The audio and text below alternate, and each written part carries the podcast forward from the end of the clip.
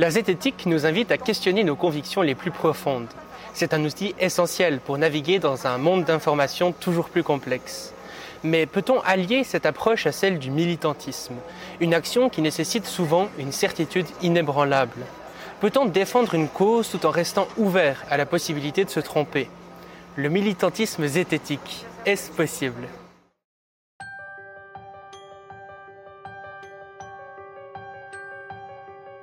Bienvenue sur le Futurologue Podcast, le podcast pour comprendre les enjeux de demain.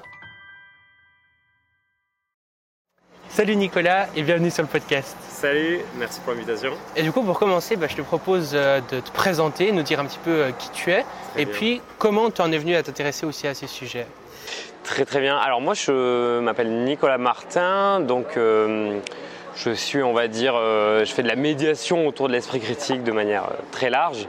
Euh, donc à la base, euh, enfin un peu de contexte, moi j'ai fait une, thèse en, maths, donc voilà, je, viens de, ce côté-là, euh, rationnel, tout ça.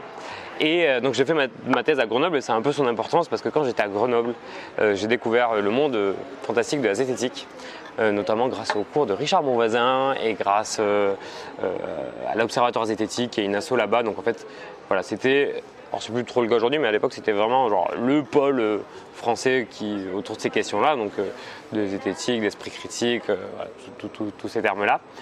Donc moi j'ai commencé à baigner un petit peu dans, ce milieu-là quand j'étais à Grenoble pendant ma thèse. Et, et quand j'ai découvert ça, je me dis, moi, c'est absolument ça que je veux faire.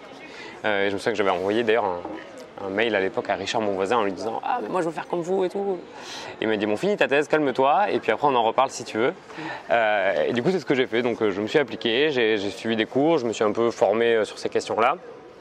J'ai fini ma thèse, tant bien que mal. Et puis après, euh, je suis rentré à, à Toulouse, qui est ma ville d'origine, enfin la ville où j'ai fait mes études du moins.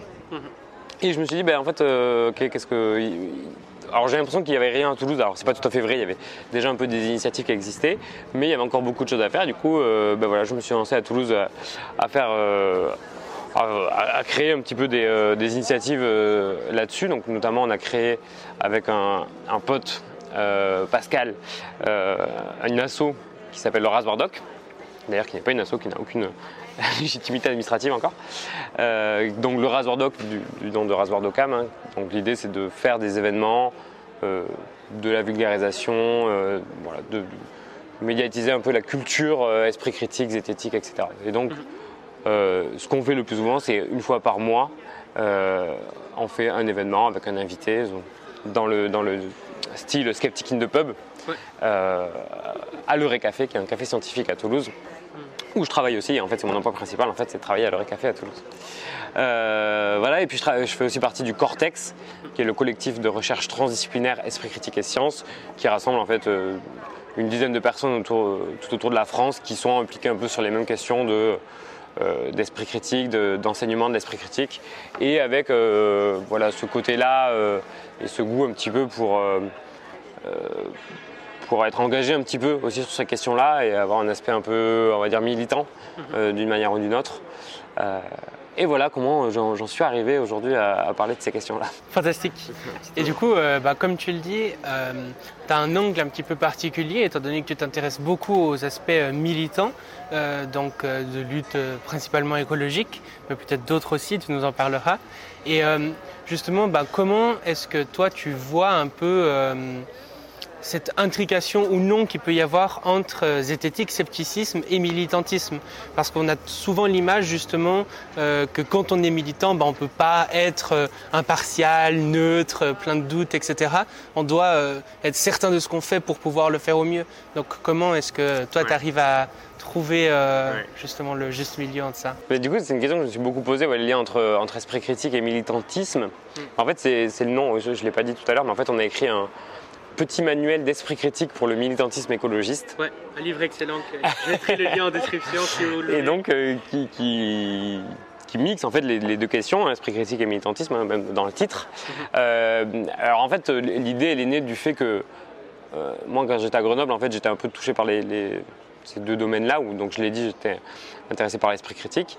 Et puis en fait, un peu de par nécessité en fait je me suis retrouvé à me poser des questions sur, sur, la situation écologiste et puis à, Grenoble je pense que j'étais aussi dans un groupe de personnes qui étaient assez sensibles à ces questions là mhm.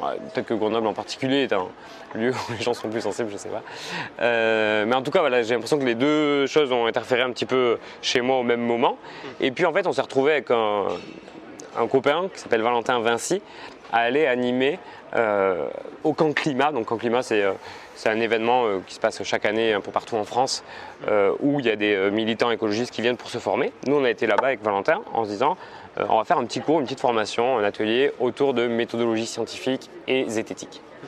Et du coup, c'était la première interaction entre les, entre les deux questions. ça a plutôt bien plu. on sentait qu'il y avait un truc vraiment à creuser. Euh, puis les gens nous ont dit que voilà, on a eu des bons retours et puis il y avait des gens qui étaient intéressés pour avoir une version un peu écrite de ce qu'on avait fait. Et du coup, euh, on pensait juste mettre à l'écrit euh, l'atelier qu'on avait fait. Et puis en fait, au final, on pensait faire ça en quelques semaines. Et puis ça a pris des mois et des années. Et puis ça a mis deux ans avant qu'on sorte ce bouquin-là. Et du coup, on a eu le temps quand même un peu de creuser la question.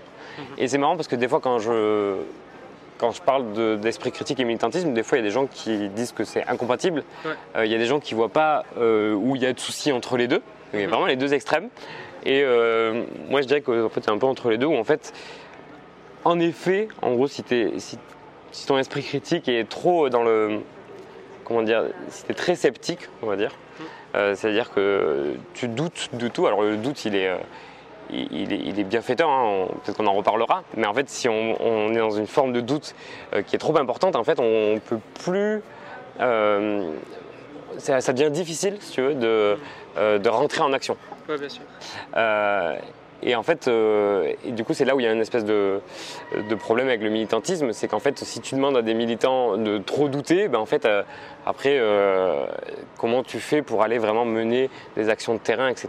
Et du coup, pour, pour moi, était là un peu la friction, et c'est là que c'est là en fait que pour moi naît toute la réflexion autour de ces sujets-là. et puis en, Bon, j'ai creusé un petit peu, je pense, en plus en, lisant un peu de l'histoire du scepticisme et de la philosophie, et je pense que j'ai trouvé un peu des réponses de, ce côté-là, où en fait euh, ces critiques-là, elles sont, elles sont assez anciennes. Dès les premiers sceptiques grecs et tout, on leur disait non, mais en fait, euh, quand tu es trop sceptique, quand tu doutes de tout, tu deviens un peu euh, nihiliste, etc. Et tu ne sais plus comment rentrer en action. Et en gros, genre, la mise en action du scepticisme, c'est vraiment un des, gros points philosophiques voilà, et de, controverse du scepticisme. Mais en fait, il y a un mec, euh, il y a Hume, David Hume, qui pour moi apporte une réponse un peu à ça, où il dit euh, que, enfin, bon, Hume, mais pas que lui, mais euh, qui dit qu'en effet, le problème du scepticisme, c'est ça, et qu'en fait, à un moment donné, il faut, il faut savoir trancher. et en fait, il y a une espèce de, moi, ce que j'appelle le scepticisme pragmatique, c'est, ok, on doute jusqu'à un certain point, mais en fait, trop douter, c'est pas non plus, ça sert à rien, et du coup, il faut arriver à trouver en fait cet équilibre entre suffisamment de doute et, la mise en pratique. Et en fait, il faut calculer est-ce que c'est plus coûteux de prendre le risque de se tromper ou est-ce que c'est plus coûteux euh, d'attendre encore et d'être encore dans le doute et d'être encore dans la recherche, etc. Et en fait, au bout d'un moment, il faut, il faut arriver à trancher. ouais, parce que tu vois, par exemple, euh, récemment, il y a eu euh, bah, des affaires autour des, par exemple, des méga bassines où euh, là, en l'occurrence, il y a beaucoup d'agitation au niveau du train, je crois, Lyon-Turin, quelque chose comme ça. Et euh, c'est des choses, en fait, qui sont euh, potentiellement très compliquées, dans le sens que, par exemple, si on s'intéresse à comment fonctionnent les méga-bassines, quels sont les enjeux derrière et tout, c'est vraiment très complexe à comprendre. Et donc, je pense qu'il y a aussi un enjeu de, à quelque part, plus ton action est importante, euh, dans, le sens par exemple faire du sabotage ou comme ça, qui peuvent être des actions euh, avec plus d'impact par personne qui participe que par exemple des manifestations comme ça, bah, plus tu vas vers ce genre de choses, plus c'est important de douter. Parce que euh, parfois bah, on se retrouve aussi avec par exemple des militants anti, je sais pas, par exemple anti-technologie qui vont aller peut-être saboter des fermes verticales ou bien des militants peut-être anti-5G, mais anti-5G pour l'aspect euh, on va tous euh, être contrôlés par la pensée, par le gouvernement, etc. Et donc euh, c'est compliqué de, déterminer aussi bah, qu'est-ce qui est bon, quelles luttes finalement sont justes. Quoi. Oui, Mais c'est- c'est c'est hyper compliqué comme question. Et là, je trouve que l'exemple des méga-bassines ou de- du, Lyon, du, du train Lyon-Turin, c'est c'est- voilà, c'est des sujets qui sont arrivés sur les derniers mois, mais je pense que ça revient régulièrement, des sujets comme ça, qui sont des questions extrêmement complexes en fait à résoudre. Et en fait, si, si- si on devait se dire, euh, on prend le temps de réfléchir, il faut former les gens, etc., euh, ces questions, il faut avoir un avis euh, nuancé, etc., bah, le risque de ça, c'est que euh, ça prend des années, en fait, on bouge pas. Quoi. Et d'un autre côté, si on prend pas le temps de réfléchir du tout, on fait n'importe quoi. Ouais. Et du coup, moi, j'ai pas tellement. Enfin, ma réponse à moi, c'est de dire qu'il faut trouver un équilibre entre les deux et que les deux extrêmes sont négatifs, sont, sont néfastes, on va dire. Euh, et euh, voilà, après, la question, c'est comment on fait pour, pour trancher au bon moment. Il y a, il y a une. euh, un- une, comment dire, une, une espèce de petite fable, je trouve, qui illustre un peu ça, c'est euh, l'âne de Buridan. Je sais pas si tu as déjà entendu parler de ça. Alors l'âne de Buridan, c'est un âne qui a, qui a très faim et, et très soif Ah en oui, fait. oui, ouais. Et il se retrouve pile à mi-chemin entre un seau d'eau et un seau de d'avoine, je crois, quelque chose comme ça. Et puis, euh, du coup, il hésite en fait. Est-ce que euh, il va à gauche boire l'eau d'abord et puis après il ira boire le, manger l'avoine, ou est-ce qu'il fait l'inverse? Et du coup, il est dans ce doute, il se demande ah mince, si je vais là, si je vais là, je perdre du temps, etc. Et en fait, au final, il finit par mourir sur place parce que de ne pas avoir su prendre de, euh, de décision. Et là, dans ce cas-là, je trouve que ça illustre le fait que, bah, en fait, c'était moins coûteux de se tromper. C'est-à-dire qu'en fait, c'est pas très grave si tu vas manger euh, ou boire euh, l'un avant l'autre. C'est pas très grave. Euh, et du coup, c'était voilà, le, le- prix du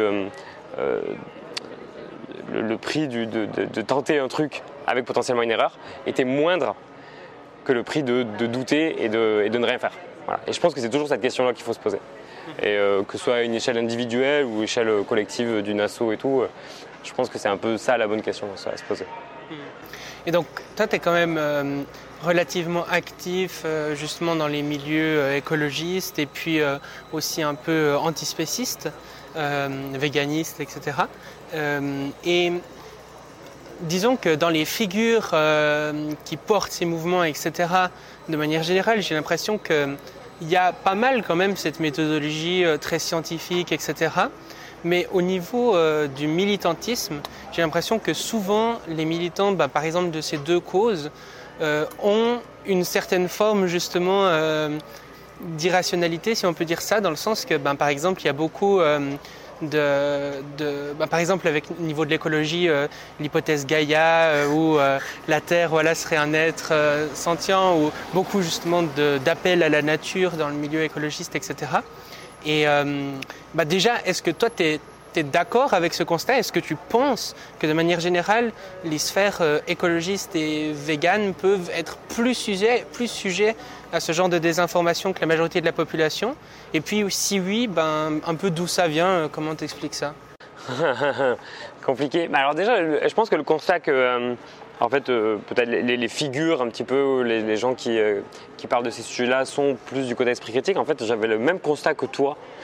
Euh, jusqu'à il n'y a pas si longtemps, et puis en fait il y en a plein, je pense par exemple à, Florence Delry, Sohan Tricoire, Gaillot pour en citer quelques-uns, Cédric Stolz, qui font de super travail, on va dire, à mi-chemin entre, entre les questions antispécistes, euh, de- animalistes et esprit critique. Et je trouve ça trop bien. Mais en fait, il- voilà, pour les connaître un petit peu, il y en a plein qui m'ont dit non, non, mais en fait, quand tu es vraiment euh, dans le milieu animaliste et, euh, anti- et, euh, et vegan, on va dire, il y a beaucoup de, de croyances, même à des enfin, même des gens qui discutent de ça, etc. Il y a beaucoup quand même de croyances à ce niveau-là. Donc, euh, ouais, ça ça m'a. ça je je suis pas déçu, mais en tout cas, j'ai changé un peu de, de vision là-dessus. D'accord. Et euh, alors, d'où ça vient En fait, je pense que de manière générale, euh, je pense qu'il y a un raccourci qui est fait entre euh, une lutte anti-système. Ouais, Je pense que la motivation première des gens, c'est de lutter contre voilà, le gouvernement, des autorités, quelque chose comme ça, qui et souvent pour des bonnes raisons en fait. C'est souvent que euh, voilà, les gens ils sentent que, leur, parole n'a pas beaucoup de voix, qu'on est dans un moment où la démocratie est vraiment euh, dans un mauvais état euh, et tout ça. Et en fait tout ça, ça nourrit en fait, si, tu veux, cette espèce de, de ressentiment anti-système, anti-autorité. Et en fait, après, je pense que c'est sur ce terreau-là qu'après il y a des trucs un peu euh, moisi qui, émerge, tu vois. Et, en fait, un espèce de, de flou un peu qui est fait dans ce système où en gros tu vas aussi mettre les autorités scientifiques et d'autres choses comme ça. Et du coup, en fait, ben, tu tombes un petit peu dans un, dans un, rejet de tout ça qui part en fait, je pense, d'une de raisons qui, qui, peuvent être légitimes. Et en fait, tu te retrouves à, rejeter, à rejeter des, ouais, des, des faits scientifiques ou euh, des, choses comme ça et tomber plus dans des croyances euh, New Age, etc. Du coup, à partir de là, euh, on fait quoi? Alors, bah, déjà, on essaie de faire de la, de, la pédagogie sur ces questions-là. Et, en fait, la posture, elle est un peu difficile parce que nous, on ne veut pas, quand on allait dans ces milieux-là, quand, va, quand moi je vais faire une intervention avec des militants écolos, leur dire la bonne façon de penser. Mhm. Parce que ça, on pense que c'est pas du tout efficace. Et la manière dont on a écrit le petit manuel d'esprit critique, c'était vraiment, on voulait pas donner cette, ce, ton-là de genre non mais regardez, vous pensez mal, vous faites des erreurs, vous avez des croyances, etc. C'est juste genre, c'est une proposition qu'on fait nous. C'est plutôt comme ça qu'on essaie de le voir. C'est si vous avez besoin de ressources, voilà, elles sont là.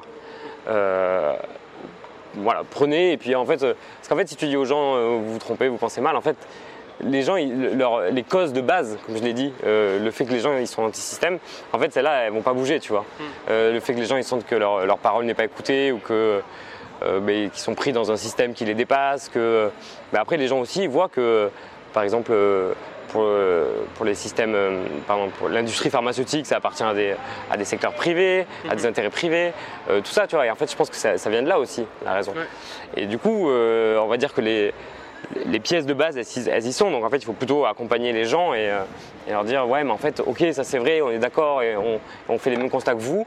Mais regardez, en fait, il y a d'autres manières de, lutter, d'autres manières de voir les choses qui n'impliquent pas, on va dire, des entités euh, externes, New Age, tout ça, quoi. Et qu'en fait, ça, nous, on a plutôt l'impression que ça va desservir en fait euh, notre, lutte, quoi.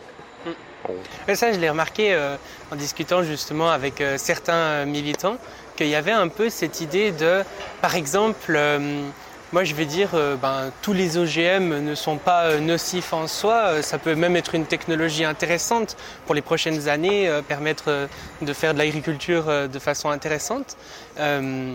et eux vont me dire, ouais, mais par exemple, Monsanto est très problématique, il brevette le vivant, etc.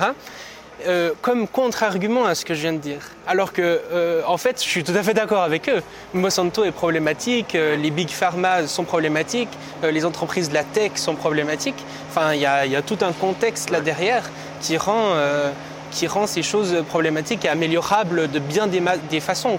Enfin, moi, par exemple, j'ai beaucoup côtoyé le milieu médical, etc., à cause de problèmes que j'ai eus. Je vois qu'il y a des milliers de façons dont on pourrait améliorer le système classique. Mais euh, ah, ça va pas non plus euh, jusqu'à dire ah bah du coup euh, je vais prendre de l'homéopathie pour soigner mon cancer ou je sais pas quoi, tu vois. Ouais, mais du coup en fait ça demande tu vois, d'être un peu nuancé sur ces questions-là et bah, en fait typiquement d'être formé à des questions d'esprit critique, tu vois, je pense. Mm. Et pouvoir dire, ok, le fait que, que voilà, Monsanto, ils ont des, ils ont une politique économique, etc., qui est exécrable, mm. euh, et le fait que voilà, il y a des intérêts privés euh, sur comment on fait de la bouffe, comment on fait des médicaments et tout, c'est problématique. Mais derrière, mm. l'homéopathie aussi, c'est problématique. Euh, en fait, ça demande d'être d'être un peu armé sur ces questions-là, tu vois, d'être outillé. Parce que sinon, en fait, euh, ouais, d'avoir cet esprit un peu nuancé et tout. Et en fait, c'est euh, ouais, juste que ouais, je pense que ça demande de la formation, ça demande euh, que les gens soient outillés, mais après, tu vois, ça, passe, ça peut aussi passer par, par plus d'éducation à ça, à l'école, etc. Et puis aussi les médias, en fait. Tu vois, le, comment les, médias vont parler de science, etc. Je pense que ça, ça déjoue complètement, enfin, ça joue en, pas en faveur, comment on dit, ça joue contre l'esprit critique, quoi. ça nous dessert beaucoup et en fait, voilà, je pense que le... moi, j'ai pas envie d'accuser les gens. En fait, je crois que c'est un truc que, que j'ai dit plusieurs fois. En fait, moi, ce qui m'intéresse, c'est pas l'irrationalité, c'est ce qui l'engendre, tu vois. Et en fait, euh, ok, les gens ils sont irrationnels, mais c'est parce qu'on les a jamais formés à ces questions-là. C'est parce que euh, les médias euh, racontent n'importe quoi, ou en tout cas sont pas nuancés. etc. C'est parce que ceci, c'est parce que cela, c'est parce que aussi peut-être que les politiques à un moment donné ont menti, ont trahi, etc. Donc le fait que les gens euh, remettre en doute euh, l'autorité, euh, ça vient aussi de là. Quoi. Donc moi, c'est plutôt ça qui m'intéresse.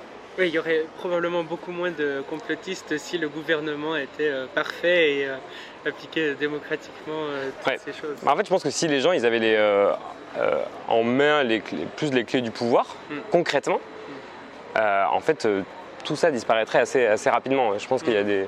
des, gens qui travaillent, qui travaillent là-dessus, notamment au sein du Cortex. Il y a, il y a Clara et Raoul qui ont beaucoup travaillé sur le, référendum d'initiative citoyenne, donc qui est une forme de démocratie qui est beaucoup plus directe et qui, montre, ou en tout cas qui donne des, des fortes euh, preuves que en fait, si les gens ont les, les clés en main, mais en fait, il va y avoir beaucoup moins de croyances. Euh, les gens vont se sentir beaucoup plus responsabilisés. Et c'est le fait aussi en fait de retirer la responsabilité aux gens, de leur retirer en fait euh, la manière dont le contrôle de leur vie en fait presque en fait, on nous retire le contrôle de leur vie. En fait, ça crée une espèce de, euh, réactance très forte où en, fait, euh, voilà, ça fait émerger tout un tas de croyances et de, New Age, etc., pour essayer de, s'en détacher et de critiquer euh, tout ce qui peut représenter ce système, ce système-là, quoi, qui, qui, nous retire un peu nos, nos moyens d'action et nos moyens de choix, etc. C'est là où aussi on voit euh, l'intérêt du coup de l'interconnexion un peu entre esprit critique et politique, parce que non seulement du coup l'esprit critique peut apporter à la politique, mais euh, potentiellement des changements politiques peuvent euh, grandement améliorer l'esprit critique. Quoi. Ouais. Ouais, clairement, clairement, clairement. Je pense qu'il faut pas. Le problème de l'esprit critique, c'est que si on se focalise que sur les individus et dire que c'est les individus qui pensent mal et du coup il faut leur apprendre à comment penser, hmm. en fait on balaye tout le pan de ben, l'éducation, les médias, comme je t'ai dit, le processus démocratique, etc. Quoi. Hmm. Et je pense que euh, on est, serait 100 fois plus efficace de changer euh, le système que de changer les personnes une par une. Tu vois, genre si tu vas voir chaque personne et lui expliquer euh, les principes et les outils de l'esprit critique, bah, ça prend beaucoup de temps. Quoi. Alors que si tu le fais de manière systémique, c'est beaucoup plus efficace. Mhm. j'ai vu que c'était notamment du coup une des critiques que tu pouvais formuler à la zététique telle qu'elle est médiatisée, en tout cas peut-être aujourd'hui, le fait de peut-être un peu trop s'axer sur l'aspect individuel. Euh, du coup, ben, pourquoi toi, ça te semble vraiment particulièrement important de prendre aussi euh, l'aspect collectif Et puis, ben, concrètement, qu'est-ce qui serait différent entre une approche euh, individu ou collectif? Ouais, je pense que c'est un peu, ce, que je, disais là, tu vois, mais même tu vois, dans le terme, quand on dit esprit critique ou quand on dit hygiène mentale, j'aime beaucoup hygiène mentale, mais tu vois, le, terme qui fait que, genre, c'est vraiment, genre, nous, dans notre cognition, et dans notre manière de réfléchir, c'est on a l'impression qu'il est là le problème, quoi.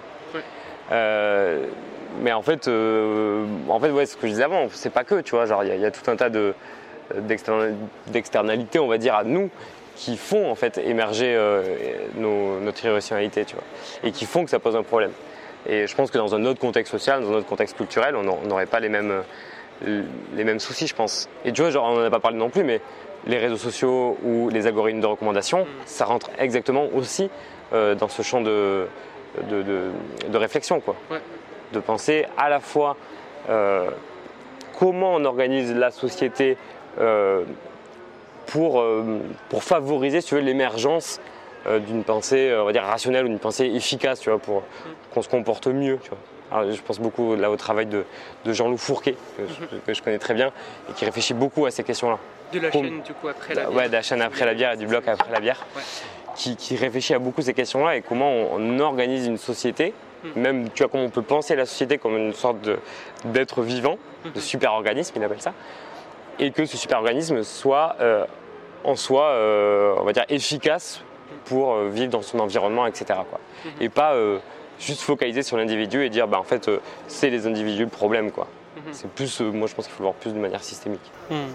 Et du coup, pour euh, continuer dans cette relation un peu entre zététique et militantisme, euh, a priori, on pourrait se dire euh, que la zététique, voilà, c'est une méthode, un ensemble de, critères, voilà, qu'on pourrait appliquer pour avoir une pensée du coup plus rationnelle et que plus ou moins tout le monde pourrait utiliser.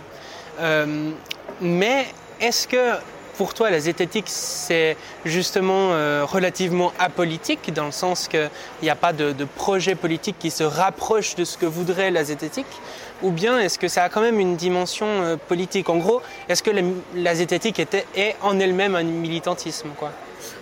Alors, euh, moi, ce que je dirais à ça, c'est bon, on va dire que déjà c'est apartisan, c'est-à-dire que ça appartient à aucun parti. Euh, mais sur la question de savoir si c'est politique ou apolitique, en fait, euh, pour moi, le simple fait de se décider de OK, je vais raconter ça à des personnes, mhm. que moi j'aille le faire en cours ou avec des assos, etc. Le simple fait de me dire ah j'aimerais bien que ces personnes-là aient ces outils-là, hmm. ben, en fait pour moi c'est déjà en fait un acte politique. Tu vois. C'est déjà tu te dis ben, en fait je considère que le monde serait meilleur si ces personnes. Enfin, tu vois, il y a un truc comme ça, quoi. Mm. Euh, mais ça peut être des trucs très faibles. C'est juste parce que moi, ça me fait marrer ou j'ai envie de faire marrer les gens. Mais tu vois, il y a quand même euh, un acte de genre, ben, tu prends une décision, tu fais un choix. Et pour moi, en fait, dès qu'il y a un choix, en fait, ben, alors tu aurais pu faire un autre choix, tu aurais pu décider de ne pas en parler de, l'esprit critique. Euh, ben, en fait, dès que tu as fait ce choix-là, donc il y a déjà un peu une démarche politique qui est vraiment on va dire, très faible, tu vois, qui n'a pas besoin d'être euh, très réfléchi, très politisé, etc. Mais déjà, si tu fais ça, pour moi, ça c'est déjà un acte politique. Et puis après, comment tu vas présenter le contenu? De quel contenu tu vas parler? Est-ce que tu vas décider de parler, euh, bah, comme on faisait à la zététique autrefois, plutôt des ovnis? Ou est-ce que tu vas décider de parler plutôt de, enfin, autrefois on va dire c'était ovni, paranormal, voyance, maison hantée, etc. Est-ce que tu vas décider de parler de euh, de, de, pseudo-médecine, de, pseudo-sciences Est-ce que tu vas décider de parler de sujets de société, de discrimination, de rapports de domination? Bah, En fait, là aussi, tu fais un choix encore. Pour moi, dès, encore une fois, tu fais un choix, alors d'ailleurs, il n'est pas forcément euh, conscientisé, tu vois. Tu n'as pas euh, pris le temps de réfléchir, ah ouais, non, mais j'ai envie de ça comme projet de société, donc je vais plutôt décider de parler de ça. En fait, non, mais justement, c'est parce qu'aussi tu es pris dans un certain nombre d'enjeux et de, que tu vois pas forcément qui font que tu vas aller euh, présenter ça plutôt que ça. Quoi. Mhm. Et du coup, bah, pareil, ça va avoir euh, euh, des impacts, en fait, suivant ce, que ce dont tu vas parler, mhm. et qui vont, en fait, d'une manière ou d'une autre, avoir un impact même mineur, tu vois, sur la société. Et du coup, mhm. rien que pour ça, moi, je considère déjà que c'est un acte politique. Ouais. Donc je dirais finalement que c'est quelque chose de politique dans le sens que bah, c'est un militantisme. on considérerait que le monde serait mieux s'il y aurait plus de démarches, d'esprit critique, etc mais euh, que par contre du coup c'est un peu apartisan dans le sens euh, de la politique politicienne quoi. Ça peut être utilisé par euh, différents partis, etc. au moins en théorie. Au moins en théorie, en fait, n'importe qui peut s'en saisir. Mais je pense que ça, je, enfin, je sais pas s'il y a vraiment beaucoup de gens qui diraient le contraire au sein du milieu sceptique. Si peut-être, si, si peut-être qu'il y en a qui diraient le contraire quand même. Mais bon, le fait que ce soit partisan, je pense que, que c'est assez clair. Mm-hmm. Mais après, j'ai l'impression qu'en fait, quand tu commences à t'intéresser à ces questions-là, euh, tu vois que euh, ça t'amène vers un certain courant ou certaines luttes, tu vois, euh, qui va être plus progressiste, qui vont être voilà, plus en faveur d'une égalité, etc. Tu vois. Hmm. Je pense que du coup, tu arrives. C'est pas inscrit, on va dire, de base dans, dans, la zététique, mais en fait, par, en découvrant ces outils-là, je pense que tu y arrives assez rapidement. Quoi. Ouais. Et bah là, il y a, enfin, y a du coup pas mal de polémiques s'étend autour de la zététique, etc. Et justement, c'est assez intéressant parce qu'une des critiques qui est faite euh, par certains, ça serait que la zététique se wokise, euh, que, voilà, par exemple, euh, la Assermandax de la biais va parler de théorie du genre sur, sa chaîne YouTube, etc. Est-ce que, qu'est-ce que tu penses, toi, de tout ça Quel est ton, avis au milieu de, de tout c'est très compliqué. Euh, en vrai, c'est beaucoup de monde de Twitter. Hein. En fait, au bout d'un moment, ça m'a ça m'a un peu saoulé. En fait, tu te rends compte que quand tu fais de la zététique euh, au jour le jour sur le terrain, mhm. euh, que ce soit nous quand on fait des événements une fois par mois, ou quand tu vas faire des cours, ou quand tu vas voir des assos, etc., ou que tu fais des conférences, en fait, tu es, souvent au milieu de ces problèmes-là. Donc dire qu'il y a une polémique là-dessus au sein de la zététique, je pense que c'est dans le microcosme twitterien, on va dire, qu'il y a ce genre de, de questions-là. Mais en fait, moi, ma vision, ce serait peut-être qu'il y, a un certain nombre de personnes qui n'ont pas envie de se sentir politisées mm. euh, ou qui ont l'impression que parce que ça les effraie, je pense que politique, euh, le mot politique porte quand même une charge, euh, de certaines valeurs. Il y a des gens qui veulent se dire non, non, non, moi je suis scientifique, je suis pas politique, etc. Et du coup, ça leur fait un peu peur.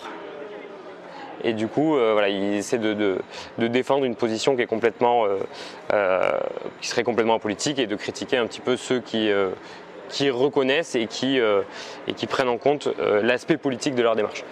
Après, on va dire qu'à l'autre extrême du spectre, en fait, je pense qu'il y a aussi des, biais. Tu vois, c'est pas parce que tu es militant que tu te trompes pas, tu vois. Ouais, bien sûr. Et, ça, je, pense d'ailleurs que j'ai mis du temps à comprendre, tu vois. Au début, je me dis, oh putain, ils sont militants et tout, donc forcément, ils sont, ils sont hyper informés, ils sont hyper, hyper réfléchis, etc. Non, Enfin, je pense que je suis peut-être le seul à penser ça d'ailleurs, mais pendant un moment, je pensais ça. Je pensais que les militants, c'est des gens qui avaient beaucoup réfléchi. Et en fait, non. Et en fait, tu peux être militant et te planter et avoir des biais aussi. Donc, je pense qu'il faut. Tu vois, je vais répondre une, question, une, réponse un peu de, sceptique euh, très nuancée, tu vois.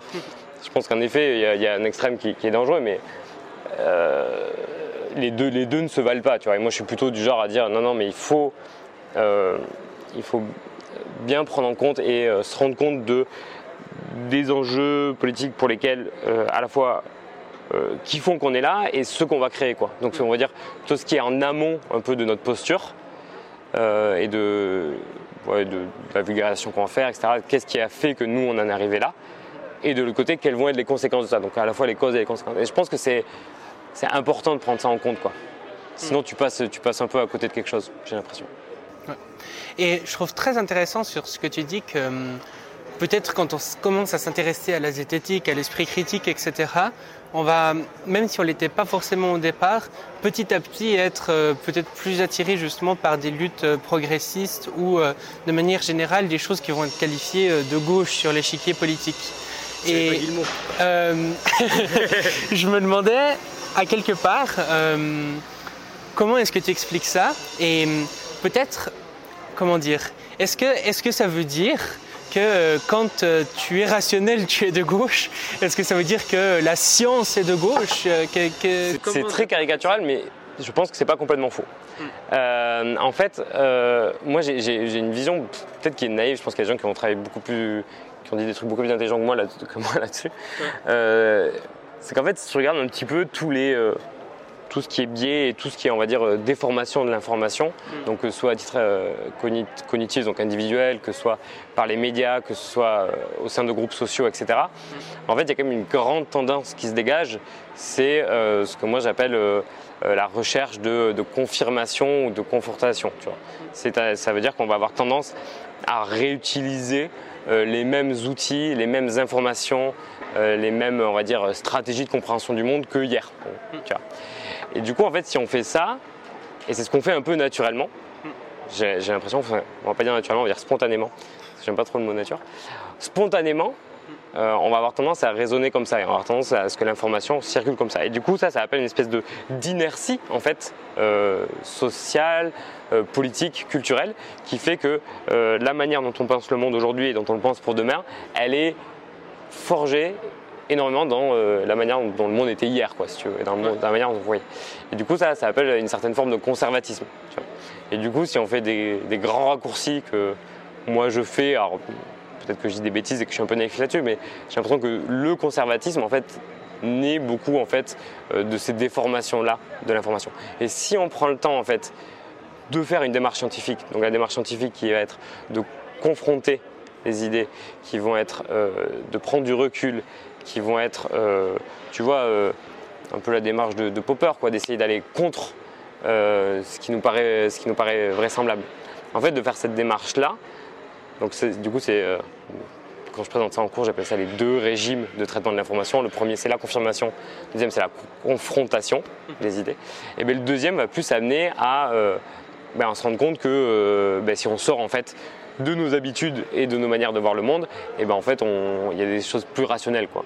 Ouais. Je sais pas si, c'est très parlant. Je peux, je peux peut-être donner un exemple, mais tu vois, notre euh, rapport aux animaux, parce que c'était un peu le sujet de ce que j'ai raconté ce matin, je pense que la manière dont on, euh, dont on, dont on, dont on voit dont on, ah, je trouve plus le mot que je voulais dire, dont, on visualise notre rapport à la nature et notre rapport aux animaux, il est euh, très forgé par le fait qu'on a une culture qui est ce qu'on appelle naturaliste, qu'on a, qu'on est spéciste, etc. Et du coup, on est très façonné par ça. Hein, donc, ce qui, c'est cette chose qui est infuse en fait dans la société et qui est infuse du coup par conséquent dans nos esprits. Mais en fait, si on prend le temps de euh, le poser, euh, logiquement, en fait, euh, quels sont les enjeux, quels sont les arguments, quelles sont les prémices, etc., en fait, tu te rends compte qu'il n'y a absolument aucune logique à l'exploitation animale aujourd'hui. Alors c'est dit peut-être un peu de manière abrupte, mais pour le dire autrement, avec des hypothèses extrêmement simples et extrêmement, on va dire, acceptables, on arrive très facilement à montrer de manière hyper logique l'antispécisme. En fait, euh, le spécisme, du coup, pour moi, il, il reste là juste parce qu'il y a une espèce d'inertie au changement, pour des raisons culturelles, pour des raisons cognitives, pour des raisons même médiatiques, politiques, industrielles, économiques, etc. Ouais, en fait, c'est vraiment intéressant ce que tu dis là parce que moi j'ai eu cette impression justement en m'intéressant à l'antispécisme, c'est que finalement, au-delà de la question des valeurs, de qu'est-ce qu'on veut comme société, etc., si on s'interroge vraiment sur euh, l'idéologie qui, qui, justifie l'exploitation animale, qu'est le spécisme, ben en fait c'est c'est pas c'est une idéologie qui tient pas dans le sens que peu importe la valeur qu'on va mettre en avant j'ai l'impression que enfin on voit très rapidement que c'est très arbitraire qu'il euh, y a certaines cultures qui vont manger du chien d'autres pas et puis euh, nous on dit que oh mon dieu c'est horrible c'est méchant chinois ou j'en sais rien quoi. Enfin on voit qu'il y a un côté très arbitraire là-dedans. Peu importe euh, finalement les valeurs qu'on veut mettre en, avant ou pas. Et donc euh, quand on analyse ça comme ça je pense qu'effectivement ouais. ouais je sais pas Ouais, je pense que euh, tu demandes n'importe qui qui a, qui a, un chat, euh, tu dis est-ce que tu vois le problème euh, à manger ton chat? Ouais. La personne va te dire oui. Et la question après c'est est-ce que tu vois le problème à manger un cochon? Mm. bah, Là, à moins que la personne va te sortir tous les arguments fallacieux possibles, en fait euh, la réponse devrait être oui, c'est la même. En fait, il n'y a pas de raison de faire une, une de distinction. Quoi. Donc, et en fait, vraiment, vraiment avec très très peu de, de, de prémices et, d'hypothèses, on va dire, tu arrives très, très rapidement à, à l'antispécisme. Quoi. Mm. Et c'est juste, on va dire, nos habitudes qui font qu'on est spéciste. Oui, tout à fait. Et euh, est-ce que tu penses que euh, les personnes qui s'intéressent au scepticisme, à la zététique, etc., ont de manière générale un esprit critique plus grand que les autres, sont plus rationnels que les autres? Ou bien est-ce que justement maintenant, notamment avec euh, un peu la médiatisation euh, youtubesque et réseaux sociaux, etc., de tous ces sujets, il n'y a pas aussi un effet de finalement je suis des figures de la zététique comme je pourrais suivre des figures de l'occultisme et euh, au lieu de regarder ma petite vidéo de Idriss Aberkan, je regarde ma petite vidéo de. Mais mm. finalement, est-ce qu'il y a vraiment une différence de nature euh, là-dedans? Euh, Moi, l'impression que j'ai là-dessus, c'est que en, quand tu commences à t'intéresser à ces questions-là, et je suis passé par ce chemin droit devant, c'est que tu deviens très rapidement une espèce de, chevalier, moi j'appelle ça, où en fait euh, tu vas combattre les biais de tout le monde et tu vois en fait toutes les erreurs de, jugement euh, chez les autres, tu vois euh, toutes les, les, ficelles derrière les pseudosciences, etc. Tu deviens très bon à ça. Tout ce qui est extérieur à toi, tu arrives très bien à l'identifier et à le critiquer. En fait, pour moi, c'est la première étape, les étapes chevalier esthétique, tu vois. Et puis après, en gros, si tu continues un petit peu dans la démarche, je trouve, euh, c'est qu'à un moment donné, tu vas aussi te rendre compte que euh, toi, dans ta posture, en fait, tu as aussi des choses à critiquer envers toi-même euh, et envers voilà, ta manière de penser, etc. Mais ça, en fait, je pense que c'est un truc qui arrive un petit peu après, où tu prends aussi du recul par rapport, à, par rapport à, ta manière de, parler de zététique, etc. Qui c'est que tu vas en parler, comment tu vas en parler, est-ce que tout ce qui est rationnel est à jeter, tu vois? Tu vas prendre du recul. Mais ça, pour moi, c'est une deuxième étape. Et en fait, en effet, j'ai l'impression qu'il peut y avoir un risque de rester bloqué dans la première. Et peut-être qu'il euh, y a un certain nombre de, de vulgarisateurs, médiateurs, etc., qui, euh, qui laissent penser ou qui permettent d'entretenir, en fait, de rester dans cette première phase euh, et de ne pas passer, on va dire, une espèce d'autocritique aussi et de. Voilà, moi c'est comme ça que je vois les choses. Et du coup, ouais, je pense que si c'est bien fait, on va dire, la vulgarisation, bah, peut-être qu'à un moment donné, tu arrives à, ça, cette, euh, cette, remise en cause, cette autocritique. Mais peut-être que si c'est mal fait, si c'est quelqu'un qui se contente juste de faire du debunk, qui se contente juste d'aller critiquer euh, euh, telle pseudo-science, telle pseudo-médecine, etc., bah, en fait, tu peux t'en contenter. Quoi. Et tu restes pour moi dans cette première phase-là. Un des trucs qui pourrait peut-être aussi expliquer l'aspect que certains militants euh, écologistes ou euh, véganes peuvent être irrationnels, c'est ce dont tu as parlé ce matin, du coup, au festival Low-Tech auquel tu as participé ici à Nantes. c'est ce concept de nature. et toi, bah, du coup, tu as une approche qui, euh, pour les sceptiques, est probablement assez logique, mais qui, pour le grand public, paraît complètement délirante, où tu es contre le concept de nature. Donc, est-ce que tu pourrais nous expliquer un petit peu euh, qu'est-ce ouais. que tu veux dire par là ouais. et pourquoi euh, tu tiens cette et, position? Et encore, tu vois, je pense que c'est à peu près commun dans le, dans le milieu euh, esprit critique zététique, ouais. mais je pense comment dire, on n'en voit qu'un prisme assez réduit. Tu vois, souvent, enfin moi je l'ai découvert un petit peu comme ça. La question c'est euh, euh, de dire en fait bon, les gens qui font euh, l'amalgame, euh, enfin la dichotomie chimique versus naturelle et qui auraient des produits chimiques qui sont mauvais et des produits naturels qui seraient bons. Euh, souvent on l'aborde sous cet angle-là, en fait. Ou en tout cas moi c'est comme ça que je l'ai abordé c'est comme ça que je le voyais pendant très longtemps. Mais en fait si on creuse un petit peu plus sur cette question de nature, en fait il y a plein d'autres choses qui en découlent quoi. Euh, et euh, notamment euh, le spécisme, des inégalités sociales, des rapports de domination qui naissent du fait qu'on considère que certaines personnes ou, ou, certains individus ont dans leur nature le, comment dire, ils ont dans la nature des propriétés qui font qu'ils peuvent être, euh, qui sont plus faibles, qui peuvent être exploités, etc. Et d'ailleurs, souvent, on disait par exemple l'homosexualité est contre nature. Ah, voilà. Ou euh, la transsexualité aujourd'hui, ou, enfin, ou tout un tas de choses comme ça. Et première question, c'est ça veut dire quoi dans ce cas la nature? C'est un peu bizarre, tu vois. Alors, euh, chez quelqu'un qui ont travaillé là-dessus. En fait, si tu regardes dans la, euh, chez les animaux, en fait, tu peux retrouver à peu près toutes euh, les formes de sexualité que tu trouves chez les humains. Hein. Tous les trucs même très très bizarres, en fait, tu peux le retrouver dans la nature d'une manière ou d'une autre. J'avais vu que par exemple, il y a des poissons qui, au cours de leur vie, peuvent changer de sexe, passer de justement masculin à féminin en fonction de la température aussi. C'est assez impressionnant de voir aussi la diversité qu'il peut y avoir. Donc, si, ce qu'on appelle la nature, c'est vraiment le monde des animaux, mm. bah, alors déjà, du coup, bah, la réponse est non, c'est pas contre nature. Alors juste, je, me souviens que j'avais parlé à quelqu'un qui connaissait bien la question et il disait qu'en fait toutes les pratiques sexuelles humaines se retrouvent dans la nature, à part une seule, ce serait le BDSM, qui apparemment n'a jamais été. Euh, donc tout ce qui est. Bon, ça ne veut, pas dire que c'est forcément mal. Hein. Euh, mais voilà, du coup, c'est le deuxième point, justement. C'est, ok, donc déjà, qu'est-ce que tu appelles nature? Et en fait, on retrouve quasiment tout euh, dans la nature. Et deuxième, en fait, en quoi ça serait pertinent? En quoi le fait que si telle chose ou telle chose ne se retrouvait pas, on va dire, à l'état sauvage ou chez les animaux, en quoi ça devrait nous dire ce qui est bien ou mal? En fait, c'est vraiment ça le, point de départ. Et pour moi, il y a toujours ces deux points à critiquer quand on parle de nature. C'est qu'est-ce que ça définit vraiment? En fait, on se rend compte que souvent les limites sont très floues. Et deuxième, euh, pourquoi ce mot nature, en fait, il, porte tellement de valeur quoi, Et qu'est-ce qu'il veut dire?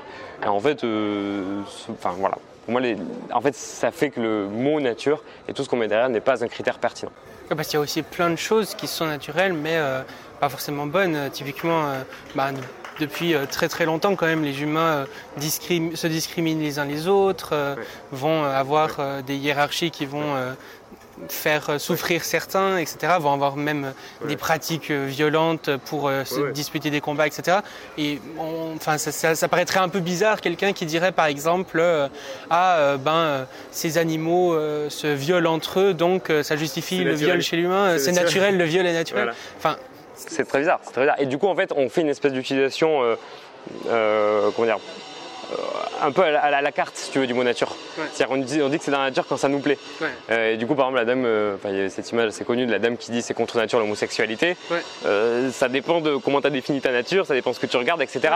Et comme tu dis, personne va dire le viol c'est naturel donc c'est ok. Mm. Je pense que personne ne le dit. Enfin, ou en tout cas, tout le monde le prendrait pour enfin, ne le prendrait pas au sérieux. Mm. Euh, donc voilà, en fait, la nature, c'est un critère qui n'est pas du tout pertinent parce qu'en fait, on va piocher dedans ce qu'on veut. Euh, et, puis, euh, et puis, ça ne nous permet pas du tout de distinguer ce qui est souhaitable et ce qui n'est pas. Quoi. Alors qu'il y a d'autres critères qui sont plus pertinents. Ouais, parce qu'il y a certaines, euh, par exemple, idéologies qui vont dire euh, ah oui, euh, avant par exemple les tribus de chasseurs-cueilleurs n'avaient pas de notion de propriété, donc l'idéal d'une société ça serait un peu ça. Et puis d'autres qui vont dire oh mon Dieu, dans la nature tout le monde se bouffe entre eux, c'est la loi du plus fort, etc. Donc c'est ça qu'il faut mettre en place. Donc finalement tu justifies un peu tout ce que tu veux, quoi. Ouais, ouais, exactement, exactement. Et donc oui, et en, fait, voilà, comme c'est à la carte, en fait, ça fait que le truc n'est pas du tout pertinent. Quoi. Ouais, ouais. Déjà, c'est flou et en plus, c'est pas pertinent. Hmm. Puis comme tu dis, il y a d'autres critères euh, très pertinents euh, à la place du coup. Ouais, bah, peut-être qu'on va en parler du coup, mais moi, ce que je propose à la place, mais moi, je suis pas le seul, hein, c'est hmm. assez partagé, c'est euh, la notion de sentience, quoi. C'est qu'est-ce qui va. Alors, du coup, donc sentience, c'est le fait que certains individus puissent ressentir des, expériences positives et négatives. Mhm. Alors, je suis pas spécialiste du truc, hein, mais euh, j'essaie de ne pas dire de bêtises.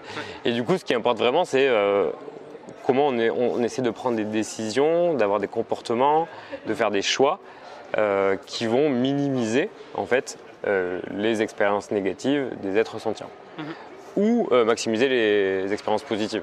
Et donc peu importe si ce qu'on fait est naturel ou pas, le but c'est que ça apporte du bien-être ça, à ceux qui peuvent en ressentir et pas trop de souffrance à ceux qui peuvent le Et, et par exemple, si on reprend le- l'exemple de, de la transsexualité et de l'homosexualité, en fait, si globalement les conséquences, c'est que ça- qu'il y a des gens qui sont plus heureux, Ouais. en fait, qu'est-ce qu'on, qu'est-ce que, en quoi ça importe d'aller voir Ouais. si euh, on retrouve des exemples comme ça dans, dans- dans- à l'état sauvage, quoi? Hmm. C'est- pas pertinent. Mais euh, bon, il y a des raisons pour lesquelles on a, on a ces idées-là, hein, mais. euh, mais euh, encore une fois, je pense qu'il faut les dépasser. Et tu vois, tout à l'heure, on disait que euh, est-ce que le manque d'esprit critique peut amener à, des, euh, à une position plus à droite, on va dire bah, En fait, euh, là aussi, tu vois, genre si tu utilises trop, si tu as trop ce, ce concept de nature, bah, en fait, ça justifie pas mal des rapports de domination, enfin, comme on l'a dit tout à l'heure, des inégalités sociales, etc.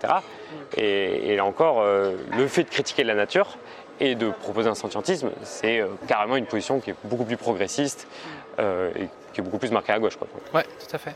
Et euh, pour revenir un petit peu du coup à l'aspect euh, plus, euh, du coup, on a pas mal parlé de, de zététique, de scepticisme. Pour revenir plus à l'aspect du coup militantisme écologique, je me demandais comment toi tu te positionnes là-dedans, dans le sens où je vois que dans le militantisme écologique, il y a un peu différentes approches. Des gens qui, par exemple, vont se réclamer d'une croissance verte, de, une sorte d'éco-modernisme en fait, de, pouvoir continuer un petit peu comme ça, mais euh, en décarbonant nos activités, etc. D'autres qui vont appeler euh, à la décroissance, euh, peut-être à moins de technologie ou comme ça. Comment toi tu te positionnes par rapport à ça? Quel est ton avis un peu là-dessus? Alors moi déjà je, je m'identifie plus à, à faire, à se faire esprit critique que écolo, comme ça je peux dire que je suis pas expert et que j'ai pas de réponse à ça. Non non en vrai je, bah, je- suis pas hyper sûr de moi sur ces questions, hein, c'est vraiment le l'empreinte sceptique en Ouais. moi tu vois. Euh, croissance je dirais non, Bon, en gros, enfin j'ai du mal à imaginer qu'on puisse, euh, ou en, ou en tout cas ça dépend de ce qu'on appelle croissance quoi. Hmm. Ce que tu appelles croissance c'est qu'on ait plus de biens matériels euh, chacun, enfin par individu, euh, et que ça augmente chaque année. Là, je pense qu'on peut faire la démonstration par A plus B qu'en fait ça pose un problème Mm. euh, physique, quoi. Si on parle de croissance, euh, je sais pas, euh, faire croître euh, la, la démocratie, faire croître euh, notre rapport aux autres, faire, faire croître, je sais pas, plus de, je sais pas, d'art, des trucs comme ça, tu vois, tu pourrais considérer d'autres formes de croissance, plus de bonheur. Là, je suis pour la croissance. Moi, je suis juste contre la croissance d'un petit truc qui s'appelle juste augmenter le nombre de biens matériels par personne, quoi. Euh, ça, en tout cas, ça me paraît. je suis sceptique, mais là-dessus, plutôt l'impression que c'est pas du tout le bon chemin, quoi. Et après, euh, euh, décroissance, quelle forme de décroissance, etc. euh, je, je- je pense que c'est plutôt dans ce sens-là qu'il faut aller. Mm. Encore une fois, hein, si on considère que euh, le bien matériel, hein, euh, l'accumulation de biens, là c'est plutôt vers une décroissance, je pense qu'il faut aller et qu'il faut une sorte de sobriété, même si le mot est un peu galvaudé, quoi. Euh, J'ai le sentiment que c'est plutôt par là. Mais tu vois, je ne suis pas hyper, hyper sûr de moi sur ces questions-là. quoi. Et puis je pense que quelque part on peut aller vers une décroissance tout en euh, justement ne tombant pas dans ce truc de euh, ah bah c'était mieux avant, euh, les, les, cha- les tribus de chasseurs-cueilleurs étaient en harmonie avec la nature pour faire comme eux ou je sais pas quoi. Il y a aussi un truc justement, bah, typiquement on a un truc low-tech qui réfléchit aussi à comment euh, du coup faire de la technologie autrement pour servir le bien commun, etc. Qui sont aussi d'autres manières justement de faire de la croissance. De la croissance, comme tu le disais, d'autres indicateurs que le nombre de biens matériels qu'on a chez nous, quoi, Ouais, euh, ouais, qui n'est pas forcément le plus pertinent. Ouais, Ouais, je pense qu'il y a un, un- un peu un, un danger, un écueil à croire que euh, revenir à des, à des civilisations primitives, euh, ce serait mieux. Il y a une espèce de, de fantasme autour de ça, ce qu'on appelle des fois l'appel à l'exotisme ou l'appel à l'ancienneté. Et imaginer que, ah, euh, euh, je sais pas, ils vivent plus en harmonie avec la nature ou quoi. En fait, c'est ça veut, ça veut pas dire grand chose en Mm. fait ce genre de truc et oui la question c'est euh, bah, comment on fait euh, ouais encore une fois moi je reviens à- aux conséquences en fait comment on fait quel système est le mieux adapté euh, pour euh, maximiser les probabilités que tout le monde soit heureux Euh, et pour ça je, je pense pas que euh, revenir euh, à un truc primitif ce soit la bonne réponse il n'y a pas de raison en soi que ce soit la bonne réponse euh, c'est quand même euh, des époques où il y avait quand même beaucoup de souffrance, euh, beaucoup de, euh, limitations aussi euh, matérielles par personne, très peu de, confort, etc. Et je pense que euh, la réponse, elle n'est pas là. quoi. Il n'y a pas de raison qu'elle soit là, de toute façon. Je suis d'accord avec toi. Et euh, Du coup, est-ce que tu es d'accord qu'on passe aux questions de fin ou est-ce que tu aimerais encore rajouter quelque chose sur un sujet ou quoi que ce soit? Euh, non, moi ça me va, on peut voir la question de fin. Parfait. Du coup, euh, la première question de fin, du coup, que je pose à tous les invités, c'est finalement si tu pouvais faire un petit peu ce que tu veux sur Terre, dans le sens que je te donnerais les clés de l'univers et tu pourrais vraiment modeler un monde à ton image. Qu'est-ce que tu aimerais faire Euh, quelle, quelle est ton utopie finalement? Quelle est ta société rêvée? Je supprime euh, tous les humains, tous les êtres sentients. Non, je rigole. Non, mais tu sais qu'il y, a- il y a des gens qui, qui proposent ça assez sérieusement. En fait, Ouais. ils disent que le meilleur moyen de, de réduire les, euh, les expériences négatives, c'est de supprimer tout, toutes les possibilités de- de- d'avoir des expériences négatives. Bon, euh, je suis pas sûr que ce soit le cas. C'est un peu si on veut soigner le cancer, on tue tous les gens qui ont un cancer, Ouais, il n'y a voilà, pas de cancer. Voilà, quoi. voilà, voilà. Du coup, c'est pas dingo, quoi. Euh, alors, bon, alors, on va pas sur des trucs trop impossibles, je pense. Peut-être, je pense que, on le disait tout à l'heure, mais pour moi, un point central, c'est vraiment. Et d'ailleurs, j'ai beaucoup changé d'avis là-dessus. euh, Je pensais pas du tout que c'était le cas avant. C'est vraiment de développer la, la démocratie. Et si on donne aux gens les, les clés et les outils pour reprendre en main leur, et contrôler en fait leur avenir, leur pouvoir, etc. En fait, je pense qu'on élimine un grand, grand nombre de problèmes. Euh, tu vois, euh, bon, euh, un grand pouvoir implique de grandes responsabilités, tu vois. C'est- Mhm. C'est Spider-Man, mais je pense que c'est elle est extrêmement vraie cette, cette phrase-là. Et si tu donnes aux gens la possibilité de choisir leur avenir, ben, en fait, les gens, ils vont être, ils vont naturellement, ça va découler, ça va être un processus complètement avec où les gens vont être tout de suite beaucoup plus formés, beaucoup plus engagés, beaucoup plus conscients des, des risques de différentes positions, etc. Donc, on va dire en truc réaliste, euh, si on allait vers des processus beaucoup plus démocratiques, alors euh, qu'est-ce que veut dire beaucoup plus démocratique? A un truc aujourd'hui dont on parle beaucoup, c'est la démocratie euh, liquide. Je ne sais pas si Ouais. tu connais. Oui. Euh, donc, euh, bon, on ne va pas détailler ici, vous pourrez aller voir. Mhm. Mais la démocratie liquide, c'est une forme de démocratie. Il y a peut-être d'autres, j'en sais rien, mais qui permettrait d'avoir euh, des, des processus beaucoup plus, à mon avis, euh, sains. quoi. Donc voilà ma réponse. Plus de démocratie. Et euh, peut-être justement, si les gens veulent euh, découvrir un peu ton travail ou bien peut-être creuser un peu les sujets dont on a parlé aujourd'hui, euh, vers où est-ce que tu peux les renvoyer? Voilà, euh, parce qu'on parlait de beaucoup de sujets. Alors pour mon travail à moi, bon le problème c'est que c'est un peu dispersé partout, mais Ouais. normalement j'aimerais bien faire un site prochainement où je rassemble tout.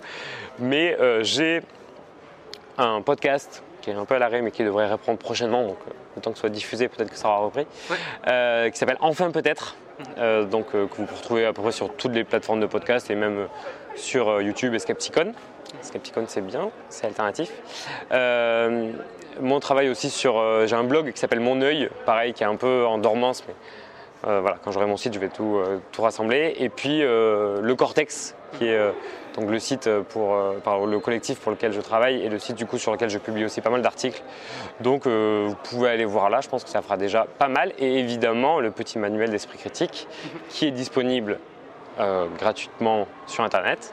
Euh, donc le site, je crois que c'est Éco Manuel Esprit Critique, mais bon, j'imagine que tu mettras le lien.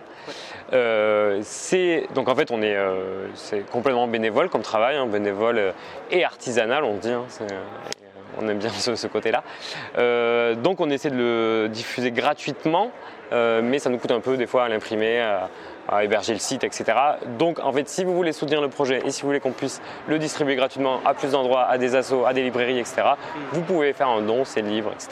Ouais. Voilà, donc c'est c'est- Fantastique. Ouais, ouais, bah, je peux le conseiller à tout le monde. Et si vous en avez les moyens, euh, n'hésitez pas à faire un don. Ça soutient des gens très intéressants. Et puis, euh, du coup, dernière question que je pose à tout le monde, c'est si tu étais sur une grande scène avec un micro dans la main, et puis que tu avais l'humanité entière face à toi, que tu pouvais leur délivrer un seul message en quelques minutes, quel message t'aimerais leur faire passer? Qu'est-ce que tu leur dirais? Hmm, déjà, euh, ah, ça serait impressionnant, ça ferait une grande salle quand même, hein, je pense. J'essaie de, de- de gagner du temps là. Qu'est-ce que je leur dirais? Qu'est-ce que je leur dirais? Euh, je, je pense que j'a- j'appellerais peut-être un petit peu plus de. du- ils m'écoutent bien quand même. hein. Ok, euh, ils m'écoutent. hein. Ils prennent des notes. Peut-être plus, euh, plus d'humilité par rapport à nos connaissances, tu vois. Et genre, euh, euh, redonner un petit peu de, de valeur à, à notre ignorance, tu vois. Et genre donner plus de, de, de respect et de, comment dire, de ne pas oublier qu'on ignore beaucoup de choses et que c'est pas grave, mais qu'il faut quand même le prendre en compte dans notre vie tous les jours. Et je pense que, bon, voilà, moi c'est moi, ce que, ce que, j'aime beaucoup, c'est en fait l'humilité, l'humilité épistémique, et je pense que c'est vraiment la, clé, le, point fondamental de, la pensée critique, c'est vraiment avoir euh, cette humilité épistémique, ce recul, euh, cette nuance-là, euh, et qui en fait, pour des raisons assez humaines, cognitives, sociales, fait qu'on ne l'applique pas au jour le jour, et on est plutôt assez sûr de nous, on a du mal à voir nos limites, etc. J'ai l'impression. et du coup, bah, appeler à plus de plus d'humilité épistémique. Fantastique, merci Nicolas.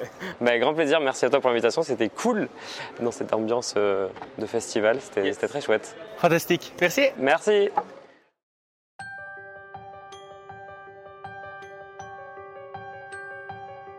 Merci d'avoir écouté le Futurologue Podcast, le podcast pour comprendre les enjeux de demain.